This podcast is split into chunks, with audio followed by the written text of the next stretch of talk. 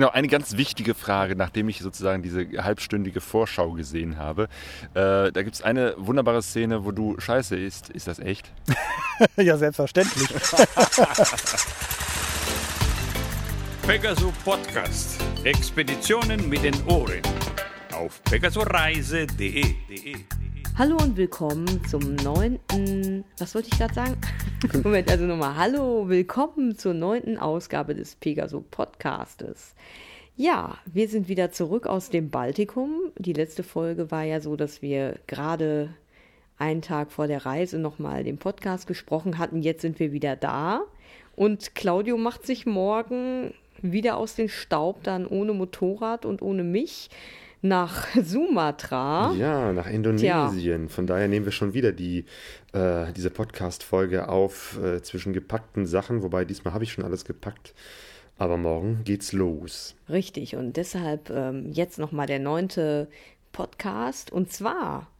Wir waren auf dem Motorradreisetreffen in Gieboldehausen, auf dem MRT. Genau, und eigentlich hatten wir schon fast äh, die Hoffnung verloren, da hinzukommen, weil das war nämlich die letzte Station unserer Baltikumreise. Wir waren ja drei Wochen im Baltikum unterwegs, also sind erst ähm, nach Berlin, Polen gefahren, dann äh, also durch Polen gefahren, dann waren wir in dieser Kaliningrader Oblast, dann sind wir durch die baltischen Länder gefahren und dann wieder durch Russland, also was heißt durch Russland? Also ja, durch, durch den, Russland. Den westlichsten Zipfel von Also durch Russland. ist ein bisschen übertrieben.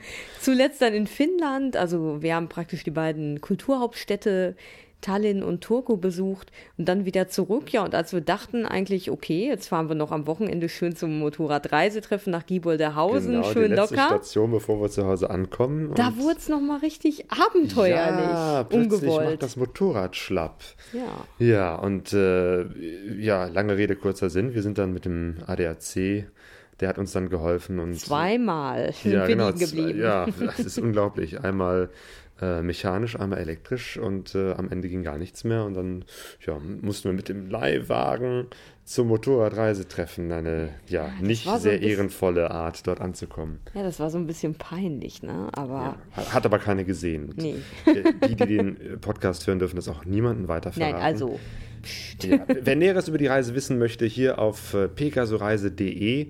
Ja, sind ein paar Fotos, sind ein paar kleine Berichte, sind auch, ist auch ein Link ähm, zum äh, Shoei-Blog. Dort habe ich ein bisschen mehr geschrieben zu der Reise. Ja, aber jetzt sollten wir uns mal beeilen, ne? weil du musst ja früh ins Bett, weil du ja morgen um 6 Uhr aufstehen musst. Also was haben wir denn in dem heutigen Podcast so? Dabei. Ja, auf dem Motorradreisetreffen haben wir zwei äh, ja, sehr interessante Personen getroffen, die beide in Afrika unterwegs waren, mhm. allerdings zu unterschiedlichen Zeiten an unterschiedlichen Orten. Das ist äh, zum einen der Manfred Hoffmann. Ähm, vielleicht sagt der Verlag Kastanienhof dem einen oder anderen was. Der ist nämlich auch Verleger und ist auch äh, ja, der Spezialist für Motorradreiseliteratur. Und Dirk Schäfer. Der ist ja auch schon, ähm, ja, hat sich schon einen kleinen Namen in der Szene gemacht genau, durch diverse, ja, was, was gibt es von ihm? DVDs, äh, Bildbände, Dia-Vorträge, Dia ne? genau. genau. Der hat ähm, natürlich auf dem MRT einen äh, Dia-Vortrag gehalten. Das war ein, eigentlich nur so eine kleine äh, Vorschau auf sein nächstes größeres Projekt. Er war in Afrika unterwegs und hat daraus, äh, arbeitet noch daran, eine DVD zu machen. Und darüber habe ich mich mit ihm am Rande des MRT unterhalten. Das Ferngespräch. Jo, wir haben uns jetzt so ein bisschen abseits äh, hingesetzt, hinter uns äh, die Zelte und das MRT-Reisetreffen. Neben mir sitzt Dirk Schäfer. Ähm, und du hast gerade dein neuestes Projekt äh, gezeigt, beziehungsweise eine kurze Vorschau von Coast to Coast. Du bist durch Afrika gefahren, vom Westen in den Osten, von Namibia nach Kenia. Was war das für eine Reise? Das war eine Reise, die ursprünglich äh, nicht wirklich geplant war. Äh, meine Freundin, die hat ihr Zahnmedizinstudium fertig gemacht und ist, äh, bevor sie richtig anfängt zu arbeiten, nochmal nach Kenia gegangen für ein Hilfsprojekt und hat dort äh, in so einem zahnmedizinischen Hilfsprojekt mitgearbeitet. Und die meinte, Mensch, komm doch mit, äh, schön vier Wochen oder acht Wochen, da können wir zusammen was machen. Ich arbeite ein bisschen und danach fahren wir noch ein bisschen rum. Da habe ich gedacht, ja, vier Wochen jetzt zugucken beim Zähneziehen, das muss nicht sein. Und ich suchte nach einer Alternative, also diese vier Wochen zu überbrücken, bis man denn dann gemeinsam nochmal eine Runde drehen kann in Kenia. Und da kam ich auf die Idee, in Kenia, da waren ja Teile von auch mal deutsche Kolonie, ganz kurze Zeit. Und es gibt ja noch andere Teile in Afrika, wo es mal äh, ja, deutsche Zeiten gab mit äh, all ihren Höhen, Tiefen und auch Unsäglichkeiten. Und äh, deshalb bin ich dann auf Namibia gekommen und ähm, das fand Diana dann auch eine gute Idee. Aber sie meinte, da fährst du auf keinen Fall alleine. also brauchte ich schnell, weil es war schon Dezember und Mitte Januar sollte es losgehen, brauchte ich schnell einen oder mehrere Freunde, Kumpels, die da mittäten. Und äh, ich wurde fündig bei einem Freund aus Frankreich, Thierry, der zu dem Zeitpunkt gerade in Thailand war und meinte, also gut, ich würde ja mittun, aber ich komme erst eine Woche vorher wieder. aber der hatte auch die, äh, spontan die Zeit zu sagen, okay, ich fahre mal eben mit dem Motorrad durch Afrika. Ja, der war jobmäßig gerade ein bisschen im Umbruch. Seine alte Firma und er hatten sich so ein bisschen auseinanderdividiert und er hatte ein bisschen mehr Zeit als üblich. Und äh, er sagte, ja, ich habe da noch einen Freund, Raoul, den kenne ich auch von zwei, drei kleinen Touren, die wir mal gefahren haben. Der würde auch gern mitkommen. Ja, und so waren wir zu dritt. Und ähm, dann einen Monat später sollte es losgehen mit dem kleinen Dilemma, dass ich freundlicherweise von einem Motorradzubehörhersteller im Schwarzwald ein Motorrad gestellt bekam. Thierry hatte zwar sein eigenes, konnte das aber gar nicht vorbereiten, weil er war ja in Thailand. Und Raoul, der Dritte im Bunde, konnte Thierrys Motorrad zwar vorbereiten, aber er selber hatte keins. Mm. Und da kam dann Diana auf die Idee, immer, ihr könnt doch meine alte Transalp nehmen. Die hatte schon so, was nicht, 140, 150.000 Kilometer drauf. Und dann haben wir gedacht, gut, dann nehmen wir die mit zum Sterben nach Afrika. Oh, okay.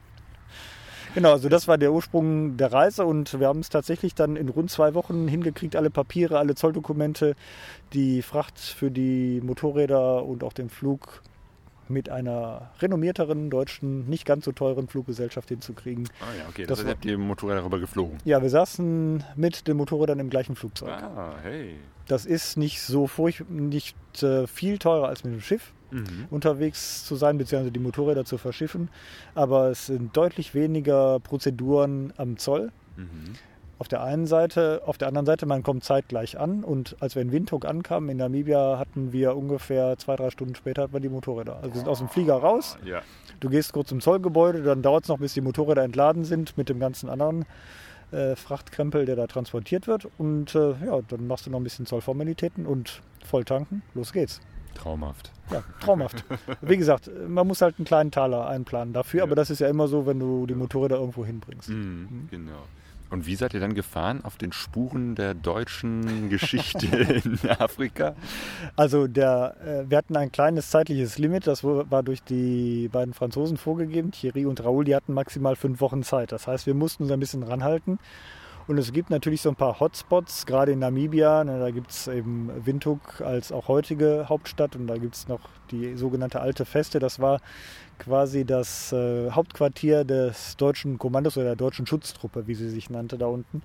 Ähm, klar, da landet man unweit davon und äh, es gibt auch einen Motorradreiseanbieter aus Deutschland, den Ralf Möglich. Äh, den kannten wir vorher schon ein wenig. Man hatte, hatte, sich immer mal getroffen hier in Deutschland, zufällig bei Messen und so. Und er sagte, Mensch, dann kommt da vorbei. So hatten wir da quasi alte, so neues Deutschland eigentlich direkt. Mhm. Also jemand, der auch sehr lange ja. dann schon da lebt. Nicht durchgängig, aber immer so sechs bis acht Monate im Jahr. Und auch äh, aus der heutigen deutschen Sicht äh, Kontakt äh, natürlich zu den Leuten hat, die da leben und der große Teil des Jahres auch selber da lebt mhm. und da seine Erfahrungen gemacht hat und äh, die zum Teil auch sehr anders sind, als man sie sich vielleicht von hier aus vorstellt. Ne? Also äh, das, was man von hier aus vielleicht für problematisch hält, stellt sich da in einem viel positiveren Licht dar und was man für relativ beiläufig oder belanglos hält, das wächst sich dann vielleicht schon mal zum Problem aus. Ne? Also, Aha, zum Beispiel? Ähm, der, die vollkommen andere Lebensart, äh, eigentlich müsste der Ralf das erzählen, also er hatte, hatte das auch wunderbar formuliert äh, in, einem, in einem Interview, dass viele Leute, die er da durchs Land begleitet auf den, auf den Reisen, die sagen dann, das sind ja furchtbare Zustände, unter denen die Leute hier leben müssen. Also die Armut ist da natürlich schon ein, ein großer Faktor, insbesondere natürlich aus europäischer Sicht. Mhm. Und er sagt, für ihn hat es sehr lange Zeit gedauert zu begreifen, dass äh, für viele Leute die Dinge, die uns wichtig sind und die auch mit Wohlstand verbunden sind und diese ganzen Dinge, die sind für die vollkommen oder sehr unbedeutend. Also da gibt es kein intensives Streben nach. Und ähm, die Art und Weise, wie sie leben, das ist vielfach, äh, hat er den Eindruck, auch ihre Entscheidung so zu leben. Mhm. Ne, man, man könnte ja irgendwie versuchen, jetzt durch Handel irgendwie Geld zu verdienen, eine Ausbildung zu machen und alle möglichen Jobs zu bekleiden oder in hohe Ämter aufzusteigen. Und dieses, ähm, ja, dieser Drang danach, der ist nicht irgendwie naturgegeben nicht da, sondern scheint eben vielfach eine bewusste Entscheidung zu sein.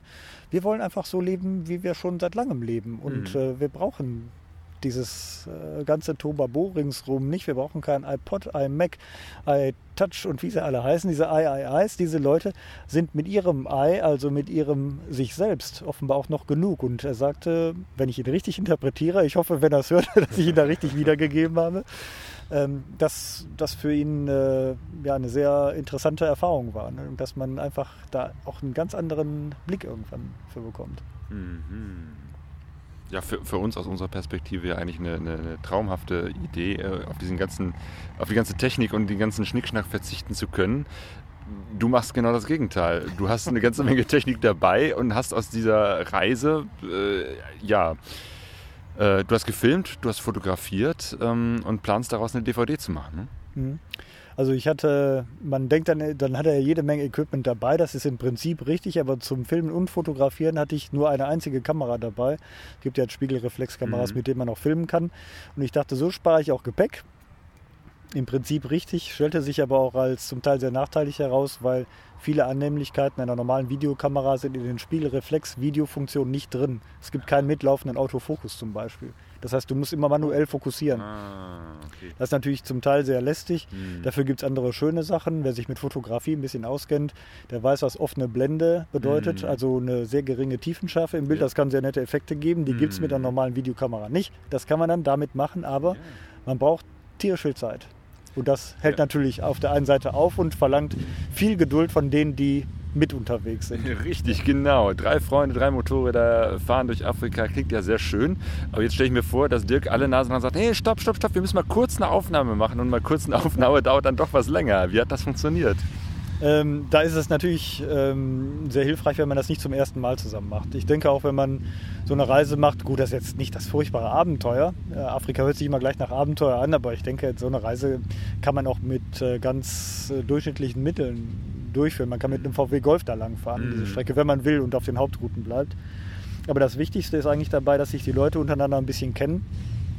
Auf der einen Seite und auch, dass man um die Eigenheiten des anderen so ein bisschen weiß. Und die beiden, äh, Thierry und Raoul, die wissen auch, ähm, dass ich äh, zum Teil eben sehr viel fotografiere und äh, wir haben schon eine ganze Reihe von Reisen unternommen, unter anderem nach Italien, auch in die Türkei oder mal Pyrenäen ins Piemont, wo wir dann auch für eine Reportage fotografiert haben. Und die wissen, dass das eben zum Teil schon mal so ein bisschen hm, Unannehmlichkeiten mit sich bringt. Zum Beispiel 48 Mal, ich übertreibe so ein bisschen, 48 ne, Mal die gleiche Kurve fährt, ja, ja, ja. damit das Bild halt so mhm. passt, wie es passt. Und was vielfach äh, Leuten, die es nicht gewohnt sind, ein bisschen im Magen liegt oder sauer aufstößt, im wahrsten Sinne des Wortes, ist dann, wenn man Hunger hat, eigentlich bestes Licht zum Fotografieren ist. Das mhm. heißt, wenn ich dann was machen will, dann äh, tut es mir echt leid, aber dann müssen wir später essen.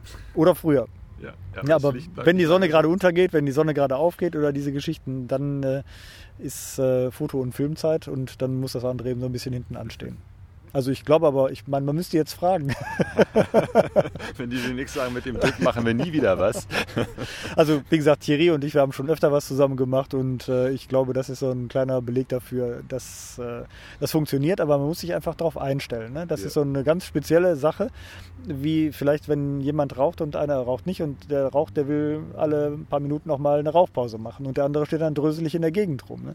Vielleicht so ähnlich, nur bei mir dauert es manchmal länger als fünf Minuten. Ähm, nicht, weil der andere nicht so toll fährt, wie ich denke, dass er müsste, sondern weil es einfach so lange dauert, bis ich glaube, das Bild zu haben, von dem ich meine, dass es jetzt eben so gut ist. Ja, und man hat auch ein bisschen gesehen, dass es auch Spaß gemacht hat, äh, dass ihr da auch ein bisschen Klamauk vor der Kamera gemacht habt. genau, eine ganz wichtige Frage, nachdem ich sozusagen diese halbstündige Vorschau gesehen habe. Äh, da gibt es eine wunderbare Szene, wo du Scheiße isst. Ist das echt? ja, selbstverständlich. ja, der Punkt war ja, dass äh, die Leute, dass wir immer uns fragten, insbesondere wenn du so durch durch dichtes Buschland fährst und du kannst eigentlich nach rechts und links keine fünf Meter gucken, steht jetzt irgendwo mal so ein Elefant irgendwie plötzlich vor dir auf der Straße oder bricht da so ein hungriges Löwenrudel irgendwie aus den Büschen hervor und fällt über dich hier und dein letztes Stündlein hat geschlagen. Das sind ja so diese Gedanken, mit denen man sich zu Hause noch befasst und ähm, man fragt dann unterwegs die Leute schon mal und die sagten, ja, das kannst du ja relativ leicht prüfen, wie nah die denn sind. Und dann guck dir die Spuren an, da siehst du, wie alt die sind. Also ich kann das da nicht rauslesen. Ne? Die Buschmänner in Namibia, die machen, die können das. Ne? Aber ich als Städter und Naturbanause habe da natürlich nicht den Plan von. Oder eben sagten die, du kannst natürlich auch einfach den Code erstens riechen, dann weißt du, welches Tier es ist. Gut, da muss er erstmal eine Einführung für haben. Die habe ich nicht bekommen. in Code riechen. Genau. Und wenn, das, wenn du noch nicht drauf kommst, was es für eins ist, dann musst du den Code halt auch mal kosten. Und äh, das haben wir dann natürlich auch gemacht. Ähm, naja, also ich muss sagen, ich hatte zufällig ein Stück sehr schmackhaften Kotes erwischt. Ja, Glück gehabt. Ja. Glück gehabt, genau. Äh, gab es noch weitere Highlights auf der Reise? Ja, auf jeden Fall. Also natürlich äh, Sachen, von denen man immer schon mal gehört hat. Victoria-Fälle sind natürlich einfach ein, ein Riesenereignis. Also das ist unvorstellbar, wenn man auf 1,7 Kilometern sieht, wie sich ein zum Bersten gefüllter Fluss über so eine Klippe runterbricht, 150 oder 170 Meter. Ich habe vergessen, wie tief es wirklich ist. Das ist einfach imposant, wenn du siehst, dass es von unten regnet, weil das aus dieser Schlucht wieder nach oben geschossen kommt das Wasser und du hast zwar Regenklamotten an, ich hatte einen Regenkombi an und ich bin klatschnass geworden, weil es von unten reingeregnet hat. Mm. Nicht, weil es von oben Mm. gekommen ist, sondern Mm. das Gegenteil. Ne? Ja. Also es sind einfach so super Erlebnisse, die, äh, die vergisst man einfach nicht. Und äh, ein besonderes Erlebnis war natürlich in Kenia, weil wir da viele bekannt haben von sehr frühen Reisen von vor 25 Jahren noch und einige von den Freunden dort, die sehen wir natürlich auch tatsächlich nur, wenn wir dort sind, weil die nie die Gelegenheit haben werden, nach Deutschland Mhm. zu kommen, schon aus finanziellen Gründen. Und wir haben mehrere da besucht und das sind natürlich äh, Momente, wo man das Gefühl hat, äh, Mist, ey, warum kann ich nicht noch länger hier bleiben? Also Mhm. dann bist du da einen Tag und du weißt, in drei Tagen geht dein Flieger nach Hause und eher hast du trotzdem nicht da sein können. Und was immer du tust, ist eigentlich zu wenig, zu wenig Zeit. Und trotzdem sind das dann total intensive Momente, wo man sich einfach, weiß ich nicht, eine Minute oder zwei in den Armen liegt, weil man sich zehn Jahre nicht gesehen hat und trotzdem auf den ersten Blick erkannt hat, hey, das ist doch Geoffrey oder hey, das ist doch Dirk. Ja, das ist einfach super. Ne? Das sind unbezahlbare Momente. Ähm, gibt es etwas, was du auf der Reise dabei hattest, worauf du auf gar keinen Fall verzichten möchtest? Also ich glaube, wenn ich ernsthaft drüber nachdenke, dann äh, ich würde ungern ohne ein Fotoapparat losfahren.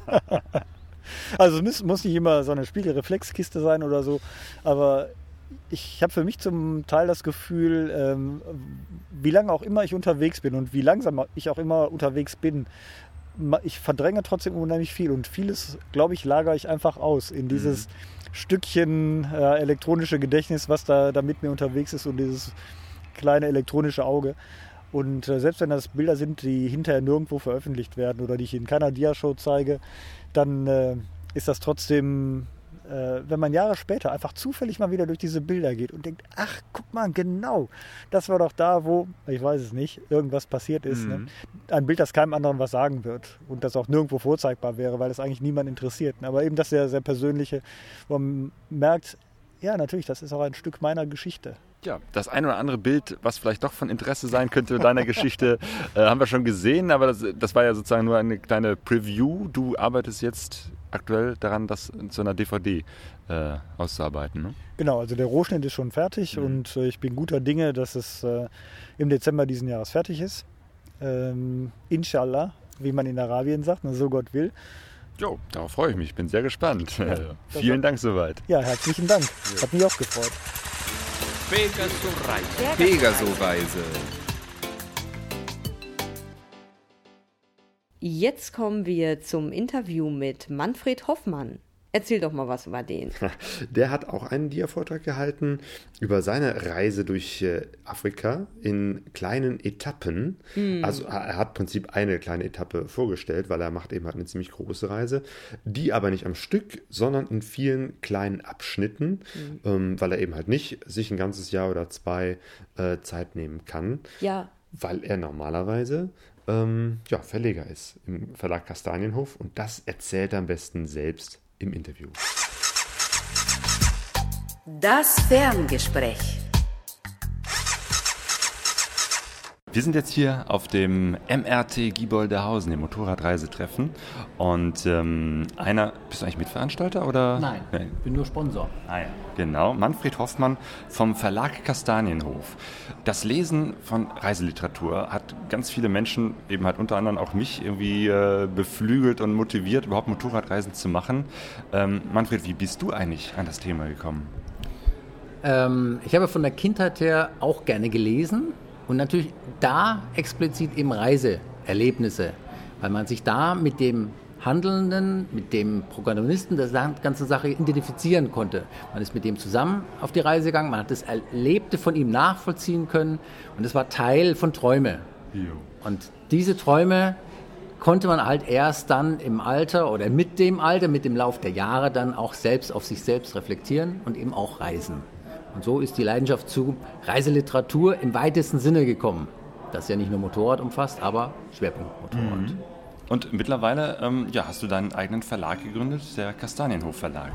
Ja, seit ähm, drei Jahren erst. Das ist ein ganz kleiner, junger Verlag. Eben aus der Leidenschaft heraus Bücher und selbst etwas, ja, kreativ zu schaffen. Um das, was man selber früher gerne selbst gelesen hat, zu sagen, okay, jetzt bist du selbst produktiv, kreativ und gibst anderen Leuten auch eine Plattform, die in diesem doch engen Kreis von Motorradfahrern auch reisen und gibst ihnen einfach eine Möglichkeit, das zu machen. Das ist eine Selbstverwirklichung von meiner Seite. Das ist eigentlich Hobby, das ist interessant und das macht das Leben einfach reicher. Mhm. Die, oder andersrum, wir haben dieses Jahr das erste Mal eine neue Serie legen wir auf und zwar Historical Reisen, also historische Reisen. Ähm, das ist das eine Interessante, was jetzt neu kommt. Das ist vom Sledinski, der hat in den 30er Jahren ist er mit Beiwagen, also Motorrad und Beiwagen, also mit Gespann, in den Orient gefahren und hat dort eben eine Reise bis zum Iran runter unter Lebensgefahr oftmals, weil damals war das Fotografieren ja noch wesentlich, also mit Todesstrafe bedroht. Das legen wir neu auf. Das ist die zweite Auflage. Die erste gab es bloß äh, in den 30er Jahren. Und das zweite ist, wir haben einen Autor, einen jungen Autor für die aktuelle normale Reiseserie, der mit einer Schwalbe, also ein Moped, kein Motorrad, mit einer Schwalbe von Hamburg nach Kapstadt gefahren ist. Und das ist natürlich Kult. Es ist natürlich eine schräge Nummer, mit so einem kleinen Moped diese Strapazen auf sich zu nehmen, fremd jeglicher Sonderausstattung, Sonderzubehör, sondern für, 100, nee, für 250 Euro ein Teil gekauft, draufgesetzt und gefahren. Völlig unbeleckt, er hat vorher noch nie so ein Ding gefahren. Das ist echt gute Story. Florian Rolke ist das, ne? Genau. Ja, von dem habe ich gelesen, äh, seinen Blog. Gut. Aber äh, du bringst nicht nur Bücher übers Reisen raus, sondern du bist selber unterwegs und du hast eine besondere Art zu reisen. Ähm ja, seit 30 Jahren fahre ich Motorrad. Angefangen, ich denke mal, wie so oft ist es, äh, man braucht einen fahrbaren Untersatz, der preiswert ist, zur Uni oder sonst wohin zu kommen. Daraus entwickelt sich dann Reisen, also ganz Europa, Korsika und was halt Südfrankreich, was halt damals so vor 20, 30 Jahren so auch tatsächlich möglich war. Und daraus entwickelte sich dann letztendlich eine Leidenschaft fürs Reisen an sich, wobei das Motorrad eigentlich gar nicht so der Mittelpunkt ist. Aber das Motorrad öffnet einen den Zugang zu den Menschen. Das ist der Grund für das Motorrad. Und deshalb kam auch die Reise nach Afrika. Und da ich ja selbstständig bin und nicht zwei Jahre nichts machen kann, sondern ich muss ja arbeiten, kann ich immer nur etappenweise reisen das kann eine Etappe von drei Wochen sein, von vier Wochen, von sieben Wochen, von zwei Wochen. Und da fahre ich halt öfters im Jahr, zwei, drei, vier Mal, a zwei, drei, vier, fünf Wochen. Und dadurch ergeben sich immer Etappenreisen. Und das Motorrad lasse ich dann immer irgendwo im Land stehen. Das geht auch immer. Entweder irgendwo trifft man privat jemand oder man lässt es irgendwo in der Werkstatt stehen und sagt, im halben Jahr komme ich wieder und holt es halt wieder ab. Mhm. Du bist unterwegs jetzt von Deutschland nach Kapstadt. Wo ist deine aktuelle Station? Das Motorrad steht im Grenzgebiet von Äthiopien zu Kenia im Omo-Bereich. Mhm. Dort steht es schön, hoffentlich schön verpackt, noch verpackt äh, gut untergebracht. Ja. Wie lange bist du, machst du schon diese Etappenreise? Es ist jetzt das vierte Jahr, wo ich unterwegs bin, Richtung Kapstadt. Also ich möchte es ja auch irgendwann äh, zu Ende bringen. Das heißt, in zwei Jahren möchte ich in Kapstadt sein. Silvester in zwei Jahren, ah. das ist das Ziel. Und okay. danach geht es dann nach Südamerika rüber. Oh ja. Okay, das heißt, die Reise endet nicht da, sondern geht dann weiter. Nein, das Motto ist ja Reise zum Regenbogen. Und es hat ja vor 30 Jahren angefangen, dieser Regenbogen. Und es ist sehr vage, man hat geträumt von einer Riesenreise, es waren halt nur kleine.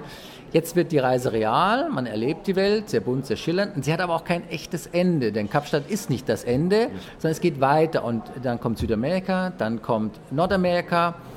Und dann kommt wahrscheinlich Japan, dann kommt Russland, dann kommt Asien und dann bin ich vielleicht in 15 Jahren wieder hier. Wie klappt das immer mit dem Unterstellen? Weil äh, ich stelle mir das äh, ein bisschen schwierig vor, äh, so einen Ort und Menschen zu finden, wo man sagen kann, okay, hier kann ich das äh, Motorrad ein paar Monate sicher hinterlegen. Es ist eigentlich gar nicht das Problem, weil man kennt ja keinen. Das ist erstmal zwar ein Wagnis, aber wenn man einen persönlich anspricht und nicht anonym, also nicht anonym irgendwo auf dem Parkplatz stehen lässt, sondern persönlich zu einem sagt, kannst du nicht aufpassen auf mein Motorrad für die Dauer von X? Und er sagt ja. Es gibt ja welche, die sagen, es geht nicht, weil ich keinen Platz habe. Aber wenn er ja sagt, dann fühlt er sich persönlich in die Pflicht genommen. Und die Wahrscheinlichkeit, dass er dem zuwider handelt, ist gegen null. Wir haben bisher noch nie schlechte Erfahrungen gemacht. Mhm. Also es ist immer, eigentlich wirklich immer absolut ohne Probleme.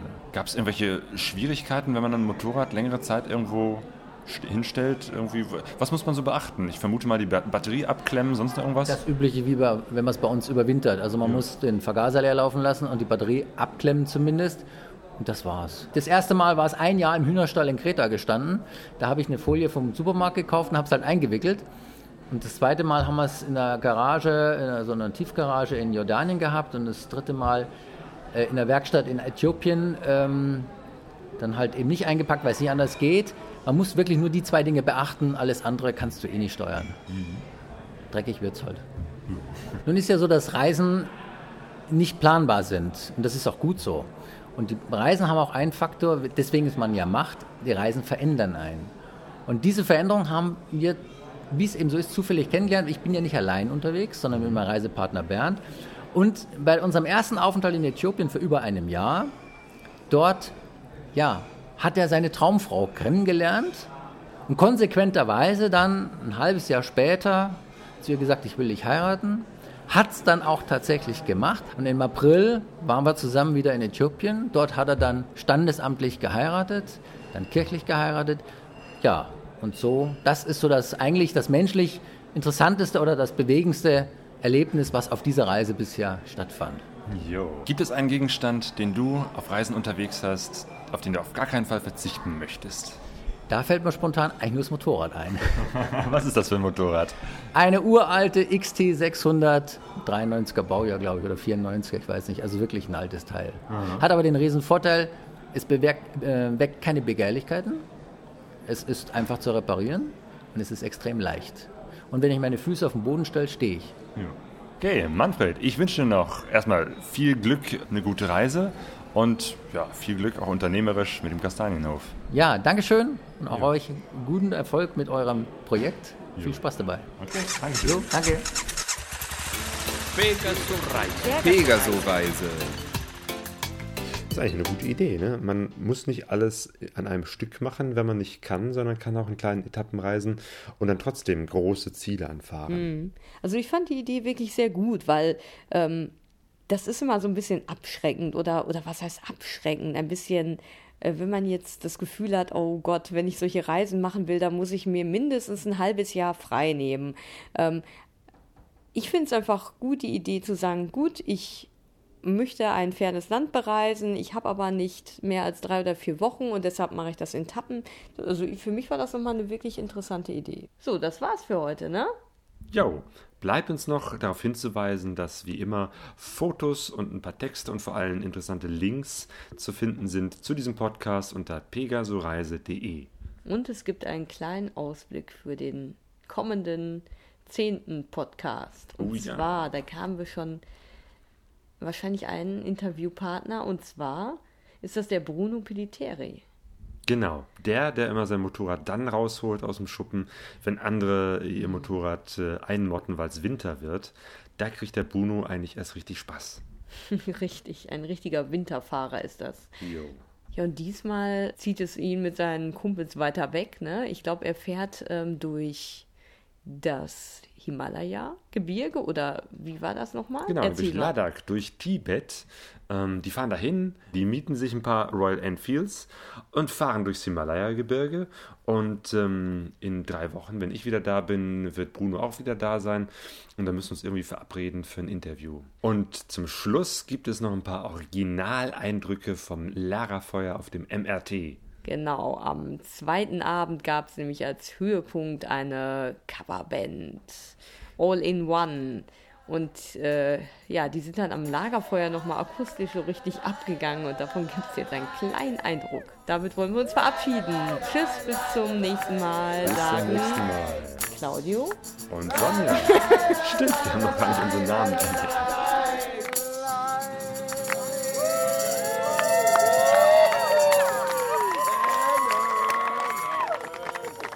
Pegasoreise.de